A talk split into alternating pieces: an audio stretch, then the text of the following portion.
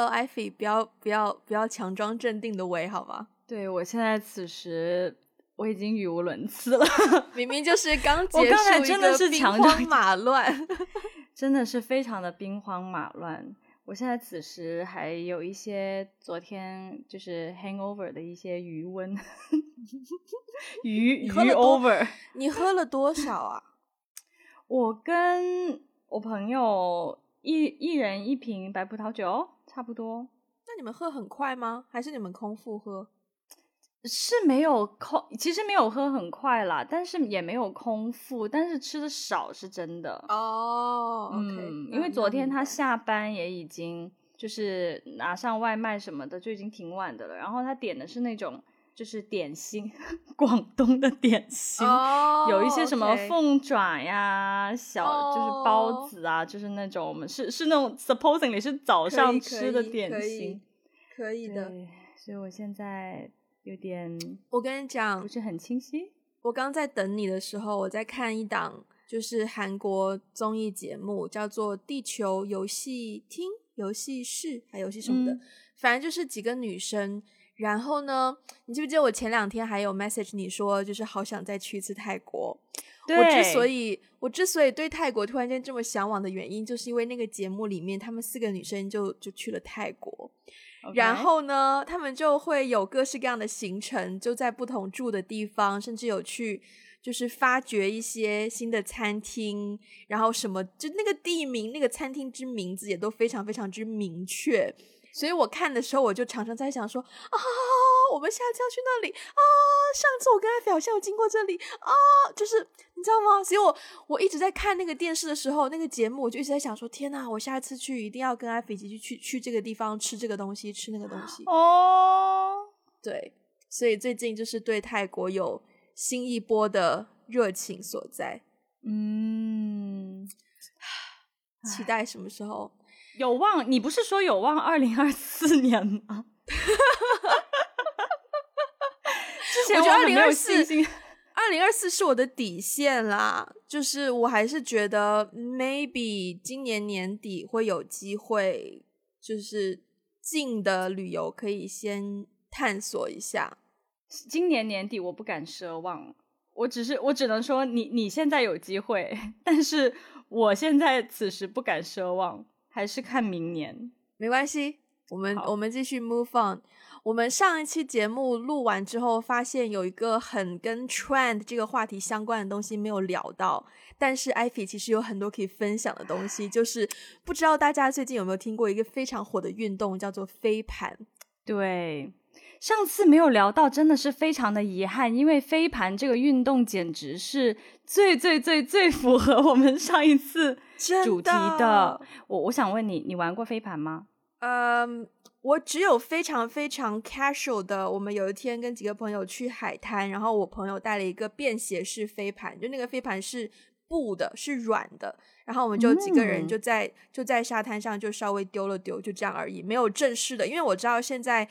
就是大陆有很多地方组织各式各样很正式的局，就包括比赛规则啊，什么都讲的非常的完完整。然后就对我我那种我没有接触过。哇哦！我上个星期人生当中第一次玩了一个非常非常正式的，就是飞盘局。其实我不是第一次玩飞盘，因为其实飞盘这个运动好像。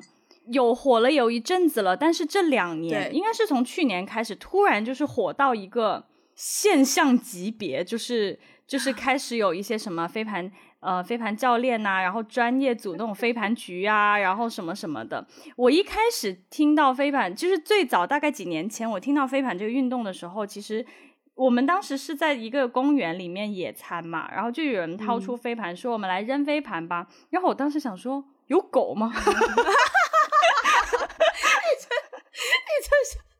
然后，然后我看了一下，今天没有人带狗啊，为什么要扔狗？是遭人耻笑的一个。我当时，我当时对，因为当时我不知道已经开始流行这样的一个运动了，我想说没有人带狗啊，好奇怪，为什么要我去接狗接的东西啊？后来 后来开始发展成越来越专业，然后然后我的朋友圈里面就出现一些嗯穿的非常的漂亮、性感的一些 照片，就是扔飞盘和接飞盘的一些照片，然后我就想说，哇，飞盘这个运动现在怎么就就扔高飞盘？大上，对呀、而且我我其实每次看到这些照片，我想说，扔飞盘要穿成这样吗？我压力好大哦。然后，所以在上个星期有朋友刚好组局，然后我看了一下，就是有专业的教练会教你，嗯就是关于这项运动怎么怎么样，然后怎么扔、怎么接，然后还有一些竞技。后来我们有打比赛，嗯然后我当时出于我对这个运动的一些，因为你知道，当它变成了流行趋势之后呢，很多人都都会对它有一些 bias。我对它的 bias 就是为什么女嗯生都要穿的这么好看，然后，嗯，所以当时参加那个局的时候，我不得不说，让我最紧张的是我不知道穿什么衣服，我完全没有在 care，就是啊，这个运动我是不是要提对我的体力消耗啊，怎么怎么样？我一直在想，我到底要穿什么样的衣服出现？然后很好笑的是，我们当时在，其实其实还蛮好玩的，对。然后那个场一一次比赛大概就是我们初级嘛，很多人都是第一次嗯玩，然后在教练教的情况下，我们大概学了两个小时，然后后面是有竞技比赛，就开始分组比嗯赛。然后其实人还蛮多，大概有你们多少人啊？那个局？嗯，是这样的，就是一一次训练人还蛮多，五十个人。哦但是五十个人里面呢，大概有呃十来个人是就是中中级以上的，不跟我们玩的，OK，就是嗯他专业的玩过八次以上，那些人就会就会到那边自己打比赛去了。然后剩下的这个三十多个人呢，我们是从零开始学，先有热身，然后学一些基本动作。钱吗？你们要啊，要啊。可以透露要交多少钱吗？呃，好像也就一个人几十块钱吧。哦，那还行。假还设一个人八十块钱的话，五十个人，那个教练就收五八四四千块。然后你们 total 玩多久？多长时间？三个小时啊，三小时，八点到4000 11点，时薪一千块，哎，蛮不错的哦。这个飞盘教练，这个这个但是他他肯定也会给平台嘛。哦，还有平台啊，对呀、对呀、他是一个那种体育公司啦，所以他不止、就教练不哦止教飞盘，他也教足球，他是职业足球运动员。对对，好，你继续讲。对啊，然后所以其实我第一次玩的时候，发现就是门道还蛮多的。就我以前觉得啊，扔个飞盘谁不会嘛，都扔过给狗啊，是吧？然后，但是其实还挺难的，就是你要。就是你要扔到，比如说它飞出去是那种很稳的，因为大部分人扔飞、嗯扔飞盘飞出去是这样，像像那个快要摇摇欲坠的 UFO 一样的那种。对，但是你要扔出去快且稳，其实还挺难的。然后，如果当对方扔的很快很稳的话，你是很难接的，因为那个力量是蛮，嗯就是对冲力蛮大的。对，然后后来就前面两个小时就是学基本的动作，还有一些各种反手、正手什么什么的。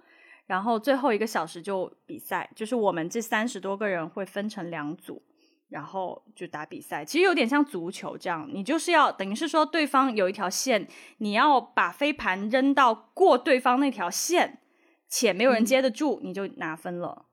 有点像，听听上去有点像，那规则有点像美式足球。哎，有点，对对对对对，嗯就是要把那个东西带过那条线。OK，是所。以你有喜欢吗？你会想要去第二次吗？嗯，我可能就是我只会想要跟狗玩吧，可能。没有，是因为是因为当天晚上就是讲真，因为当天晚上呢，我就没有怎么吃太多东西，所以呢，就是练到一半，我有一点点低血糖，所以打比赛的时候我就没有哦上场。可是我就觉得，然后教练还有一堆人就啊，艾菲你在那边干嘛？快点来，快点来啊，打比赛啊！我就觉得我很丢脸，你知道吗？因为所有都在打比赛。社交压力的感觉耶。对呀、然后我就说不要，我就是要摆烂，我就是要在场边摆烂。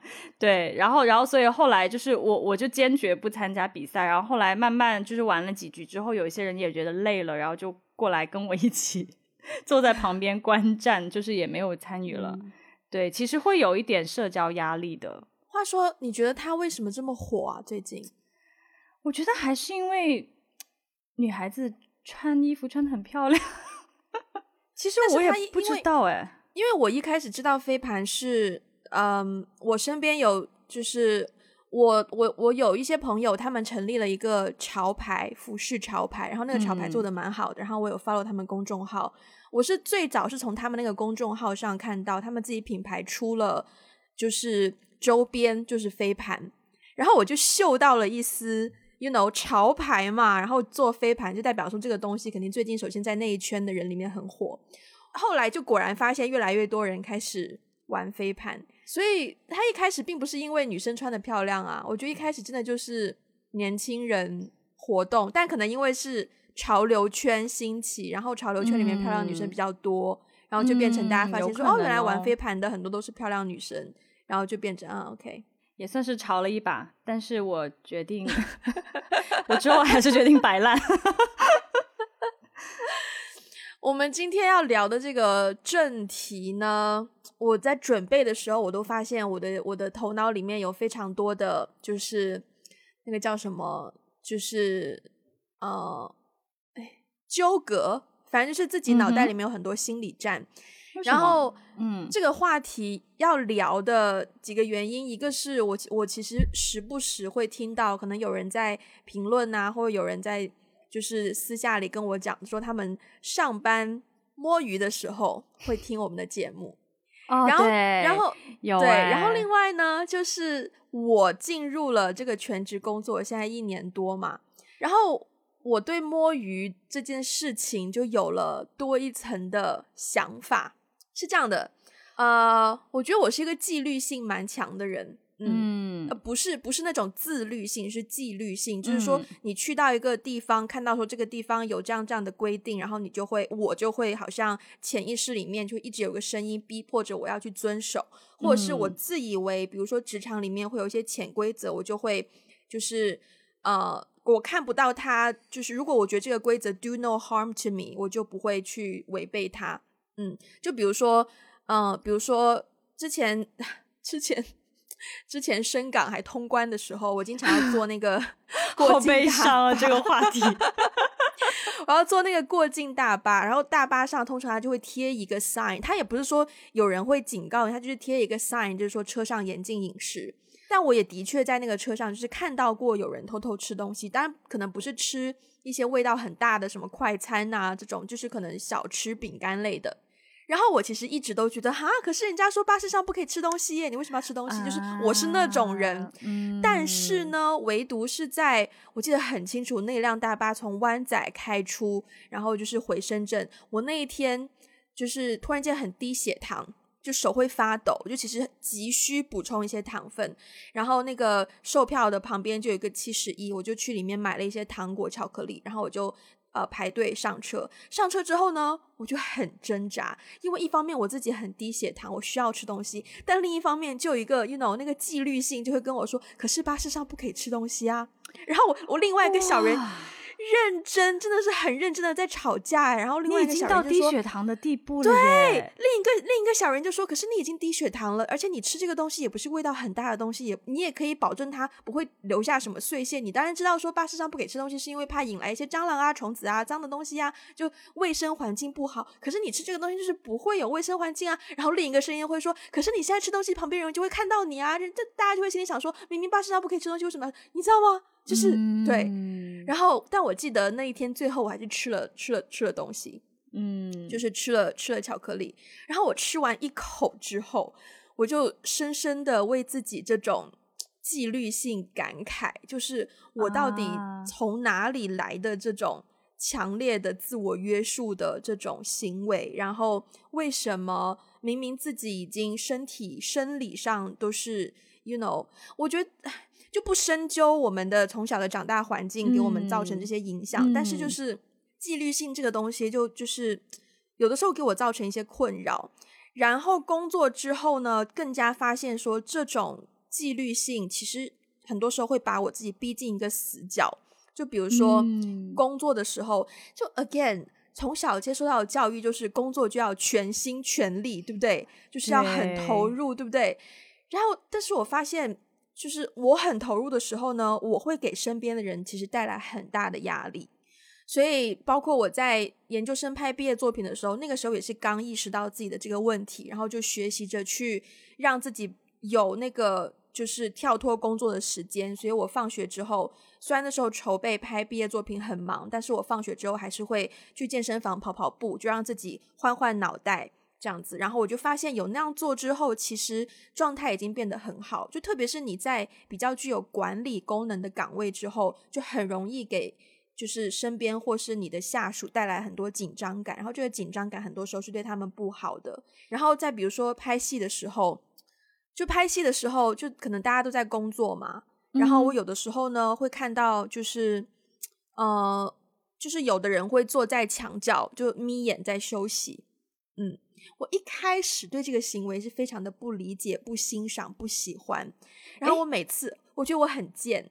就我每次看到你，你等一下，你的疑惑等一下，我先讲完。好好好，我觉得我很贱的地方就是，我看到有人默默坐在旁边休息的时候呢，我就会默默的走去他旁边，然后故意做出一些很大声的声响，好可怕哦！你，我对，我觉得我以前真的是一个敢跟你一起工作，你好可怕。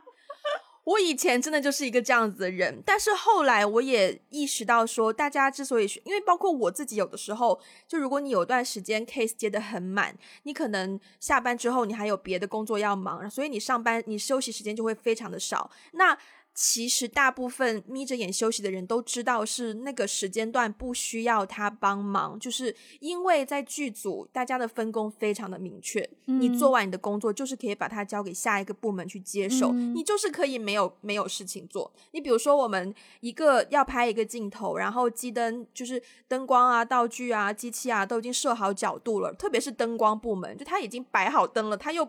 除非是特殊镜头，他又不需要去动那个灯的角度或怎么样，所以当我们开始 roll 开始正式拍那个 shot 的时候，灯光组就是可以休息的。但我以前呢比较稚嫩，就是比较不懂这件事情，但我后来才意识到说，其实就是当你没事做的时候，你就是应该，而且你是应该去休息的。所以，好，你刚刚的疑惑是什么？你刚刚已经解答了我的疑惑了。啊，OK，OK，对，就是说，为什么人人有的人在片场可以休息？对，其实是不是他那个时候他是没有工作，可是他那个时候没有工作，在那边休息，你还要在他面前做出。对啊，我以前我以前就是不懂事嘛，我以前就觉得说，好，我们都在忙，我们现在演员在拍戏，你在这边睡觉。可是，哎，你真的。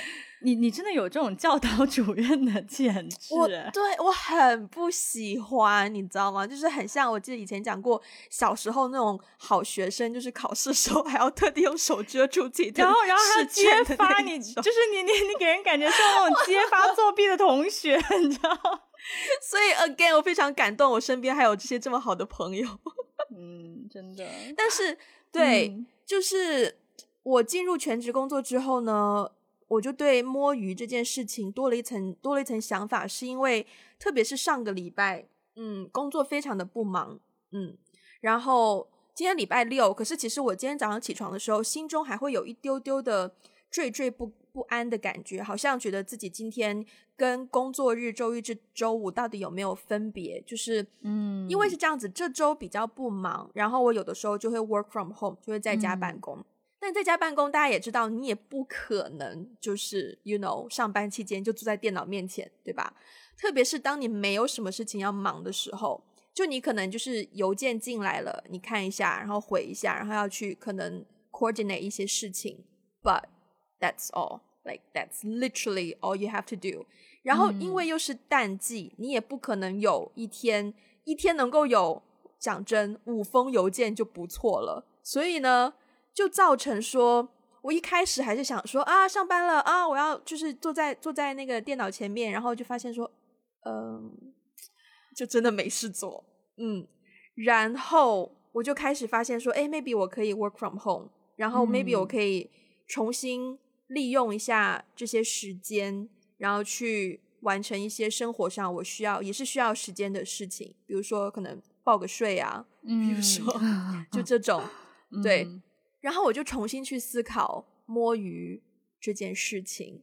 嗯，那我问你哦，你以前就是如果不是 work from home 的话，就比如说在一个办公室里面，你那天真的没有什么事情做，可是你就是已经在办公室里面了，你会做什么？你会打开自己的电脑屏幕假装工作，还是你会直接走，或是做一些自己的事情？我想想哦，因为这份工作跟以前的工作不一样，是这份工作我是喜欢的，嗯然后我身边的同事都很好，但以前也会有一些工作内容 OK，但是环境我可能很难承受的的的状况。呃，通常我会打开屏幕装忙，嗯哦，真但是就是的啊、对但是 maybe 就做做做别的事情，you know，就是那种快速切换视窗的这种伎俩。嗯嗯嗯。对对，那你你装忙的时候，或是说，呃，其实你是在比如说看一些自己的东西，但是你你还留了一个 屏幕以以便什么有有老板啊，有人看见什么，你在做这件事情的时候，你会有负罪感吗？会。哦，我会有负罪感，除非唯一让我没有负罪感的就是，again，因为没事做，有的时候你就是会开始犯困，特别是吃完午饭，对吧？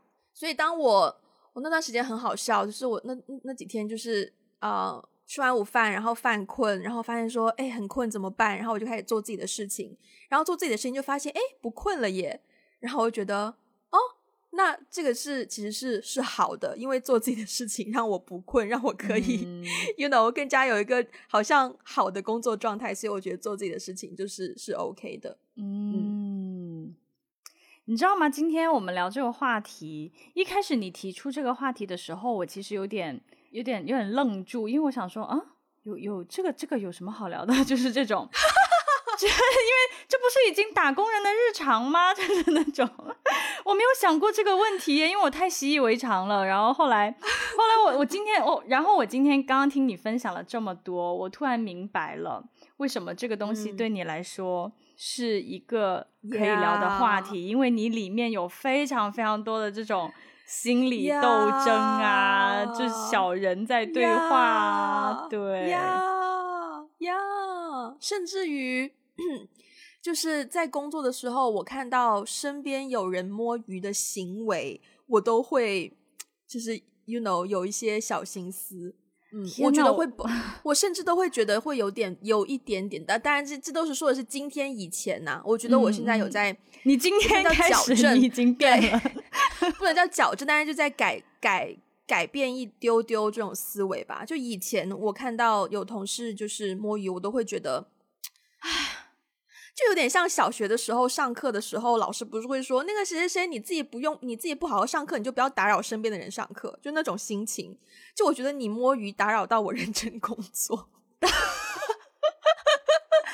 不是人家摸鱼怎么打扰到你认真工作了？I don't know，就是我觉得我好像会觉得说，大家在一个很好的工作氛围里面，大家就营造一个非常好的，还是拿学习打比方，就大家营造一个很好的学习环境，你偏偏在那边一个人不用心，然后你不用心就会让就会就会引起大家的注目啊，然后就会造成大家也分心啊。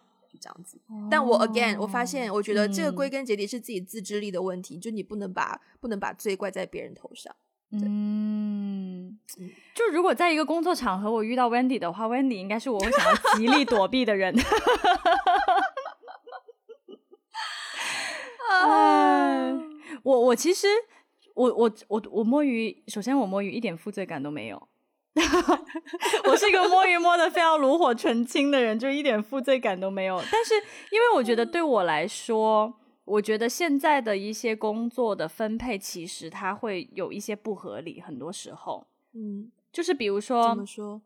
有的时候他有一些人与人事上面的一些分配呢，就会导致我可能真的就没有什么事情做。特别是我以前实习的时候，之前聊实习那集，我做了这么多实习，我最喜欢的那个实习是真的很忙，但是很多那种坐办公室的实习，我真的是没有任何事情做，每天、嗯对，但是还是要去，然后还是要打卡，怎么怎么样的，所以。后来我好像就是从实习开始，一直到现在吧，就是在工作这些年当中，我就会发现说，人的工作量不是，就是怎么怎么说呢？我会发现有的人工作很满，对，嗯就是可能一天不止八个小时，那十个小时、十二个小时都在工作，因为他做不完，太多了。有的时候，有的人就很闲，不要嗯说八个小时，两个小时其实就已经能做完今天一天所要嗯安排的任务或所要推进的东西。所以我觉得，其实工作量这种东西分配本身就会有点不合理。嗯，嗯然后呢，再加上我，我后来我发现，我对于工作摸不摸鱼这件事情，就是我我的负罪感，或是说我有没有负罪感，完全不不取决于我工作的时候有没有摸鱼，是取决于我有没有对客户和对这个项目负责。嗯，嗯，对，就是嗯说，嗯、有有一些工作内容，比如说我刚开始工作，刚开始上班第一份工作的时候，其实我那个时候的工作是很忙，但是呢，它其实有点机械性，嗯它其实没有太多创造力在里面，然后它也没有，嗯，对我来说啦，就是它很，其实很多工作都是这样嘛，其实它也没有创造太多的一些。呃，社会价值啊，然后我自己兴趣也不是很大，然后他还他挺 tedious 的，就是每天一直有一些重复的 routine，这样一直做一直做，然后那个时候到一个我觉得蛮疲惫的地步，因为每天都在不同的重复的做同一件事情，然后到、嗯。到一个，但是又很忙哦，然后到一个让我觉得很疲惫的地步之后呢，我就学会了各种带薪拉屎啊，带薪吃早餐，带薪喝咖啡。为 为什么拉屎会跟吃早餐放在一起？好奇怪。Anyway，就是 我就学会了，就是用上厕所的时间。尽量的去延长那个上厕所的时间。我记得那个时候我们我们哎，那时候我们有开始做哦，没有，还还没，我们还没有开始做 podcast。但是那个时候，呃，上我利用上厕所的时间就会开始刷公众号，就是开始看一些与工作完全无关的东西，因为我觉得一直在那个工作状态里面太累了，就很想要去。换一个脑子，看点别的，或是跟、嗯、跟同事聊聊天，跟朋友聊聊天什么的。但是那一切我都会通过去上一个厕所，然后一上上可能半个小时，我就在厕所里面疯狂的跟别人什么发发发信息啊、聊天呐、啊，然后看各种公众号的文章啊，怎么怎么样。然后我还记得我们刚开始做 podcast 的时候，不是我们有的时候会。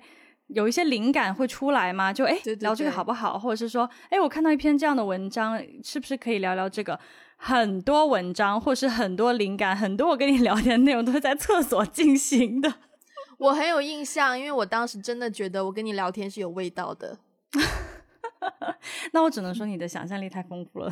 作为一个 creator，果然想象力很丰富。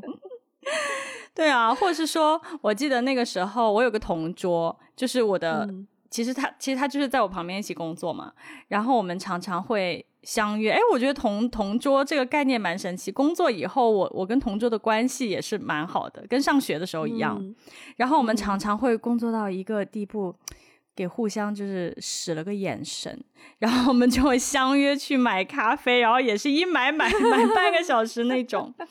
对啊，我们就是通过这种、嗯、这种，或者是有抽抽烟习惯的一些同事。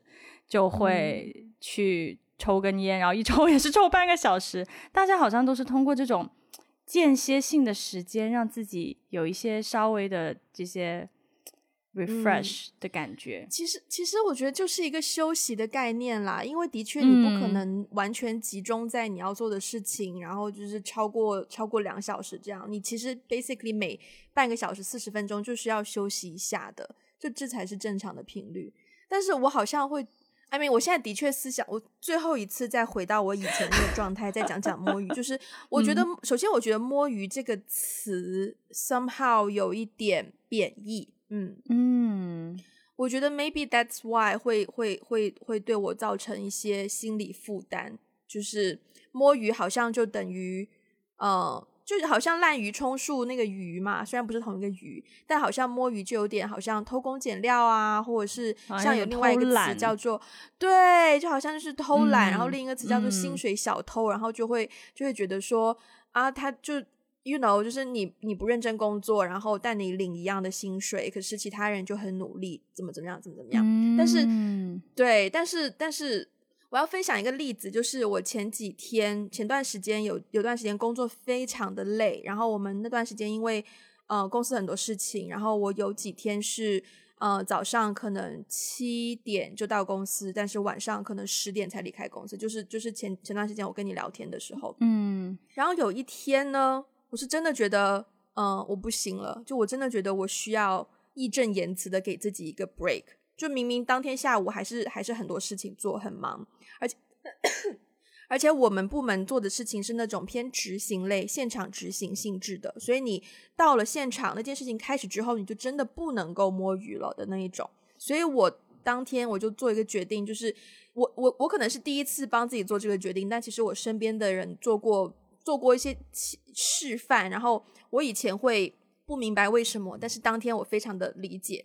然后我那个决定就是，我跟我老板说，嗯，I think I need to go out for a walk。嗯然后老板就说很轻松，就我我去跟他讲话之前，我还想很久，你知道吗？然后哦然后我还在想我的理由，因为昨天晚上很晚回家，今天早上很早来，所以好像体力有点吃不消，巴拉巴拉，精神太集中，巴拉巴拉，神经有点过于紧绷，巴拉巴拉，我还想了很多理由。结果去跟我老板讲说，哦，我可能 I think I need to go out for for a walk，然后他就说，Yeah, sure. 呃、while you're out for a walk, maybe I also go out for something.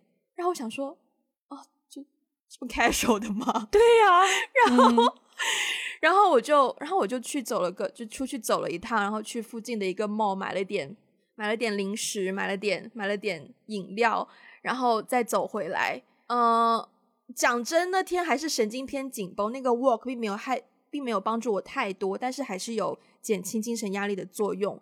然后那一天之后，我就发现说，就是其实就是休息的概念。就如果我们不要用“摸鱼”这个词，就是一个休息的概念。包括我之前剪片的时候，同样在公司里面剪片，然后你也不能一直盯着屏幕盯那么久，而且你剪到一个时间段，你也需要一些灵感。然后那个时候，我就会可能去呃泡一杯咖啡啊，或是泡一杯茶，或者是 literally 就走去，因为我们公司位地理位置蛮好的，就走去窗边看一看外面的 view，就站在那边就是看个三五分钟都 OK。然后我觉得。啊，如果那些就是摸鱼的话，其实我是会摸鱼的，但我只是好像不喜欢摸鱼这个说法而已。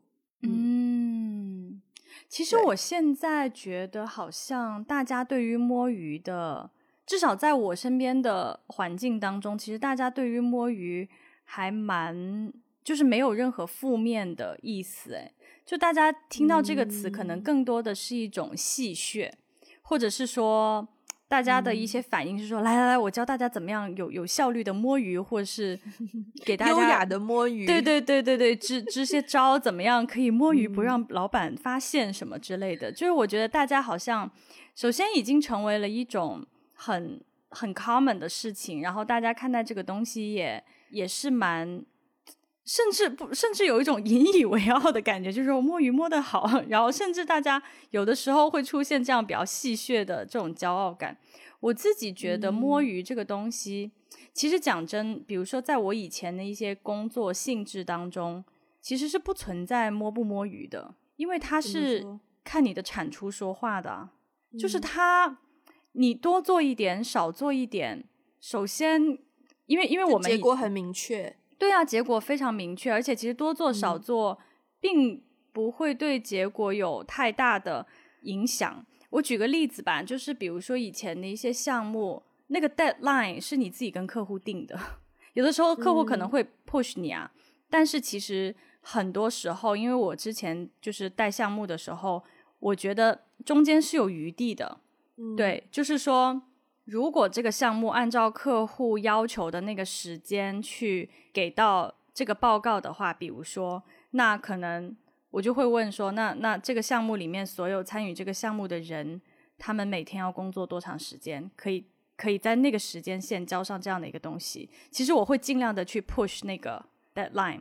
就是跟客户去推那个 deadline，、就说不行，可能我们比较忙，怎么怎么样，晚一点，晚一点，要再晚一点。就是嗯 push 嗯到一个我觉得 OK，团队里面的人，嗯，在这个时间线交这个东西，然后大家的每天的工作时间和工作量是 OK 的，不会太忙，不会太紧。嗯嗯，然后所以首所以首先呢，我觉得很多这种 deadline，就是就是这些这些工作性质，其实是你自己可以有一个度去把握的。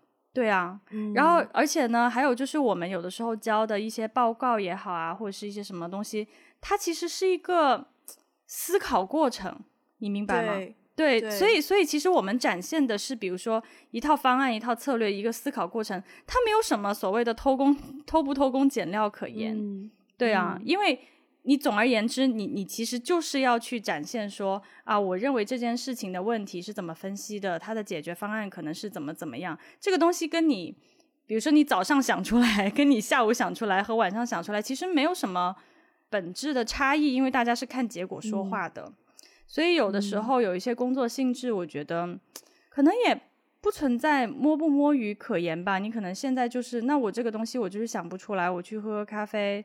或者是我今天回家，我先休息一下，躺一躺，然后再回来，可能就想出来了。就是，对啊，它不是那种八个小时工作制严格规定的东西。我觉得现在大部分工作就是要呃，都是用脑力的，但是你有的时候想东西，你就是对，就是靠想的。但你想东西，你要有好的逻辑思维也好，或者是你要产出新的。idea 也好，譬如现在很多人做策划类相关啊，嗯，所以他需要有灵感嘛。那这两种东西都是要在你的状态好的情况下，它才会有的。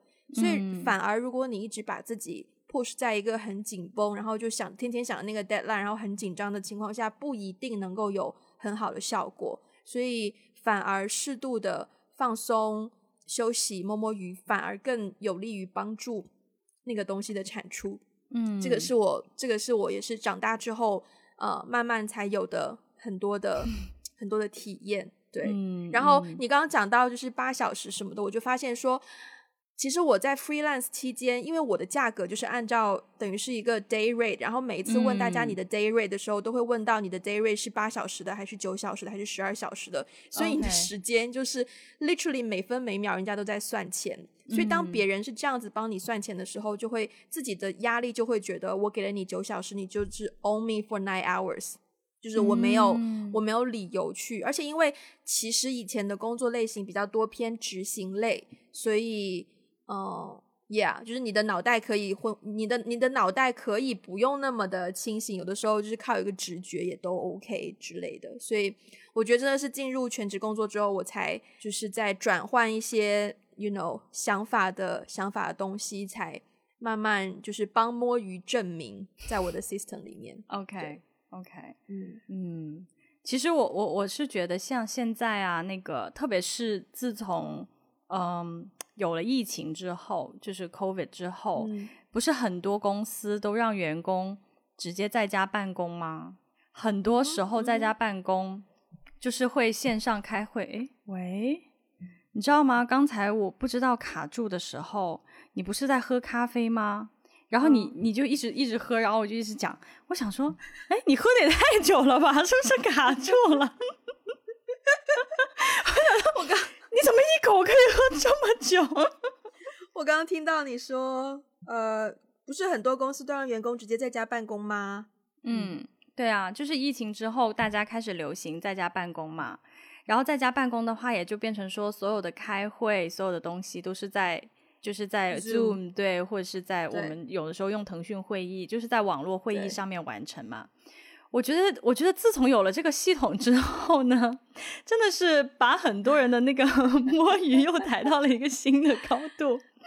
我有一次开会，就是其实是上个星期，上个星期开会的时候，我想说我 sneak in，就是没有人看到我，没有人知道我，因为说是说开会，但是我也不用发言什么的，我就想说，就是我我想去听听看啊，最近。比如说一些项目的一些 updates 什么的，结果我一上去，我本来想隐身啊，可是就没有隐身的功能。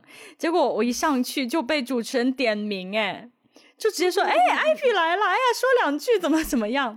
对啊，但是很难隐身啦，其实是啦，但是其实很多时候很多人开会，你如果不开摄像头的话，对，就其实真的你就可以自己在旁边自己做自己的事情。我其实基本上能不开摄像头就不开摄像头，但我大部分原因不是为了做自己的事情，只有有的时候，比如说一个大会，然后你基本上只是听报告，那你就开着那个 Zoom，然后你可以做自己的事情。但有的时候我不开摄像头，是为了不让别人看到我第一时间的 facial expression。因为有的时候呢，难免自己在家里面很舒适的环境，难免会透露一些太过于直接的表情反应。我有的时候觉得不是很 礼貌，所以我就会对，所以我就会把镜头关着。对，但如果是面对一些可能 client 或什么，还是要开。嗯，对啊，会啦，会啦，对啊。而且你可以，you know, mute yourself 这种这种这种情况也是。我觉得疫情之后应该会让很多公司重新反思自己工作分配的方式，以及这个社会运作的方式是不是一个非常低效率的。对，因为的的确有很多事实证明，就是大家 work from home 之后，不但效率没有下降，反而增高。嗯嗯嗯，就因为大家都回到一个更加舒适的工作环境，所以对我觉得，嗯嗯，Yeah，Yeah，OK，那就就这样收尾了吗？我其实最后还写了一个问题，但我不，我不，我不知道你想不想聊。你说，就是那你你觉得现在为什么大家很流行去聊摸鱼啊？因为我是想到说，比如说我们的父母那个年代，或是再早一点点，比我们再再年纪再大一点的人，好像以前。好像好像摸鱼是最近这几年才出来的嘛，但是但是你想想，因为我现在身边，比如说跟身边的人聊摸鱼，大家听到这个东西就会非常的习以为常。可是，在以前更早一点的那个年代，大家应该对这个东西是很嗤之以鼻的，因为在更早一点的年代，大家好像是都是以那种就是以勤奋。为为傲，对。可是我觉得现在就是我啊，你可以 speak for your parents，就是一二三四五六七 多六多多的，对对。但是现在大家讲讲到摸鱼，反而是以就是摸鱼为骄傲，就是我摸鱼我骄傲，有这种。你觉得为什么是现在这个年代大家会很流行讲这件事情，或是去 practice 这件事情？首先，年代不一样，社会环境不一样，然后就是大家的工作模式也是不一样的。以前的很多工作，它可能更多的是一个专业执行的工作。说到这里，我想到一个摸鱼界代表，谁刘刘刘刘慈欣，刘慈欣，你知道刘慈欣吧？《三体》小说的作者，对啊，对，哦，他的《三体》就是摸鱼写出来的。哦，哎，这个我不知道，哎。嗯，因为他他的就是我在聊之前，我做了一些关于摸鱼的 research。你真的 非常专业，这件事就就是你又把摸鱼这个台要到了一个新的高度。他他原本的工作是在电厂，嗯，发电厂，但他的工作内容呢，就是 monitor 一个 system，然后那个 system 如果有一个什么问题，他就要及时的去 debug 去 fix 那个那个问题。所以，像 monitor 这样的工作，嗯，要求你在你的工作岗位期间，你的确要 stay at，就是你要在你的岗位上。可是，当他没有问题的时候，你是真的没有事情做的。对，嗯，对。所以呢，他就他就没事情做嘛，他就自己呃，就是 you know 写写小说啊，写写什么玩意儿啊，然后最后就写出了写出了就写出了写出了《三体》。对，所以。但是我觉得，我其实不确定刘慈欣是什么年代的人。可是，像如果假设他是我们父母那那个年代的人，就是。我最近看完我爷爷写的书，所以对于我们长辈的成长经历有更多的认识之后，我就发现说，在那个社会舆论、社会舆论压力下，你是不可能公开的去聊说，哎呀，我今天摸鱼写了个小说，就不可能做这件事情。是是是。但现在大家可以放开的去聊，一方面是因为，特别是在中国大陆的环境，像大厂啊越来越多。然后大家都会去分享大厂一些人员管理的东西，然后包括像内卷啊、九九六啊，对这一些制度的讨伐的声音也越来越多。嗯，所以就会造成说，大家就觉得这样的制度不见得是被推崇的了，就它不是主流了，反而主流是更加聪明的时间运用啊，或者是 you know。就是另一个另一个方向，所以因为有舆论的环境背景支持，大家才会更加开放的去聊啊，我们的摸鱼经验谈啊。我我今天去搜知乎上，还有一个人就是直接问如何优雅的摸鱼，然后第一条答案就是说我是某公司的 HR，用 HR 来聊好像不是很好，希望公司 不会怎么怎么样。对，就是始终是一个，you know，就是一个社会的社会性的问题吧。我觉得，嗯嗯，也是。我觉得我我的感受也是比较强烈，在现现在身边的很多人也是因为对这种互联网公司带动起来的工作的那种强度的风。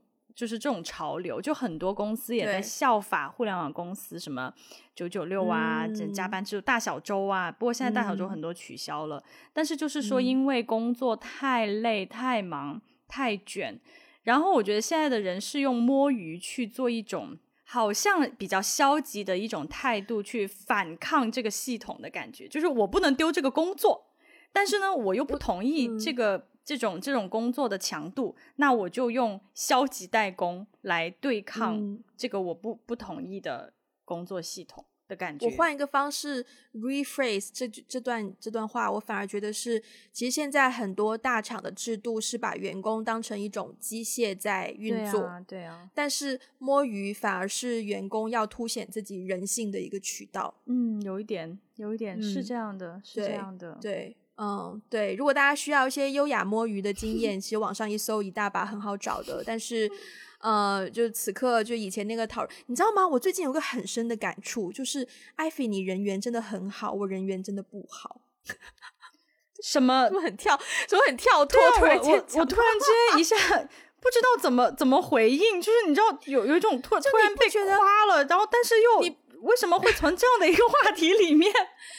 你不觉得我们前面聊的时候，我我就是通常在别的环境当中表现出来的，就是一个很讨人厌的人吗？就是工作又看不惯眼摸鱼，考试又不不对对吗？不不不觉得吗？就是我觉得是哎，然后艾菲就是就是啊，哎，一起摸鱼了，这种就是人缘很好。我我希望我以前的所有的老板不要听这期 节目啦。对，就是我我可能在我确实在工作当中，或者是就是在一个集体当中，我是人缘比较好，但是老板不一定喜欢我，老板一定喜欢 Wendy 这种类型的，但我就是那种老板喜欢，然后身边同事全部不喜欢的类型，就是老师很喜欢，同学有点讨厌。对我真的以前是这种，Oh my god！好在我现在稍微有回到，好在你今天回到正轨，恢复了你的人性。好吧，那我们今天节目就到这边。然后呃，希望大家喜欢我们的节目。如果喜欢的话，欢迎分享给你身边的人，也不要忘记去 Apple Podcast 给我们个五星的评分，留下你的评论。现在 Spotify 也可以给评分了哟。然后如果你需要中文的 transcript，可以去 Patreon 还有爱发电。然后如果你需呃可以实质性支持我们的话呢，也欢迎去这两个平台。然后也不要忘记追踪我们的 social media，包括 Instagram、微博还有 Facebook。如果想要加入我们听众群的话呢，可以联络我们的接线员，他的微信 ID 是 One Call Away Podcast。那我们今天就到这边啦，下次再见，拜拜，拜拜。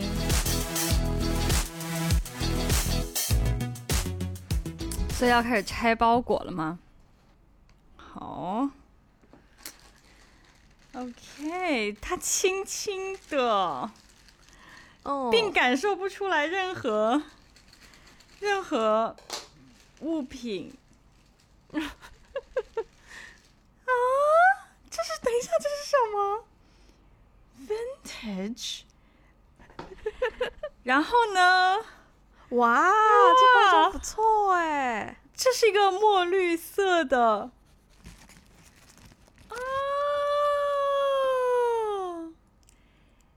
是一对耳环，是一对 vintage 耳环，OK 的，对呀。哎，它真的很，它还蛮有质感的，因为它其实是那就沉甸甸的。哦，那可能不太好哎，因为等下我自己送的礼物，我应该，那你喜欢，你好像跟他不熟一样，你知道？你现在。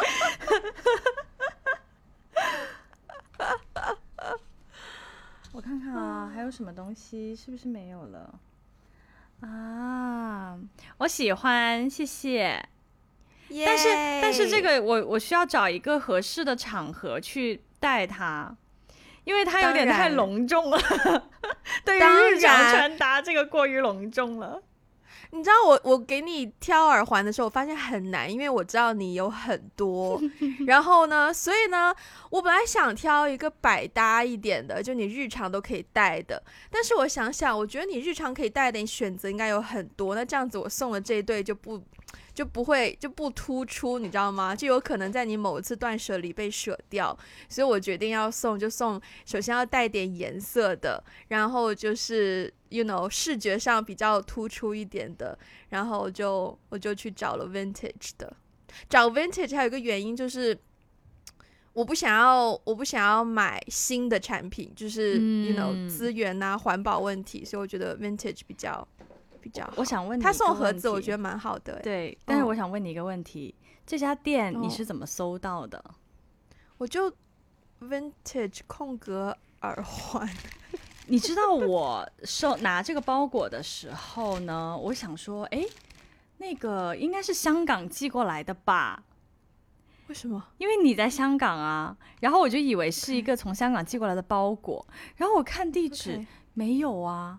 但是你知道很神奇的事情是，这个寄件地址是我外婆家，就是的那个街。就小时候，我小时候住在我外婆家，精准到那个街道。哎，真假？你知道多神奇？我一看到这个地址，我想说啊，对啊，因为因为你知道。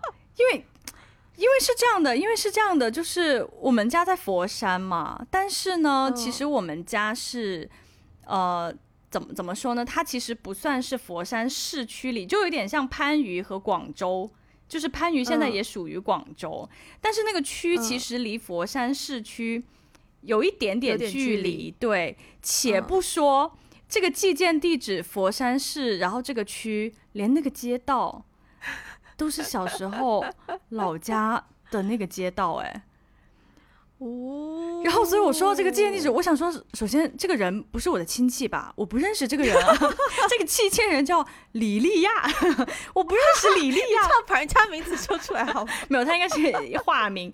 可是我一看这个，我一看这个地址，Oh my God！就是这个地址不就是我老家的地址吗？Wendy 怎么会从我老家给我寄了个东西啊？什么好奇怪？所以就带着重重带着重重迷雾，巧了巧了。好，Anyway，生日快乐！谢谢谢谢。好，那我们这期节目就正式结束了，大家拜拜，拜拜。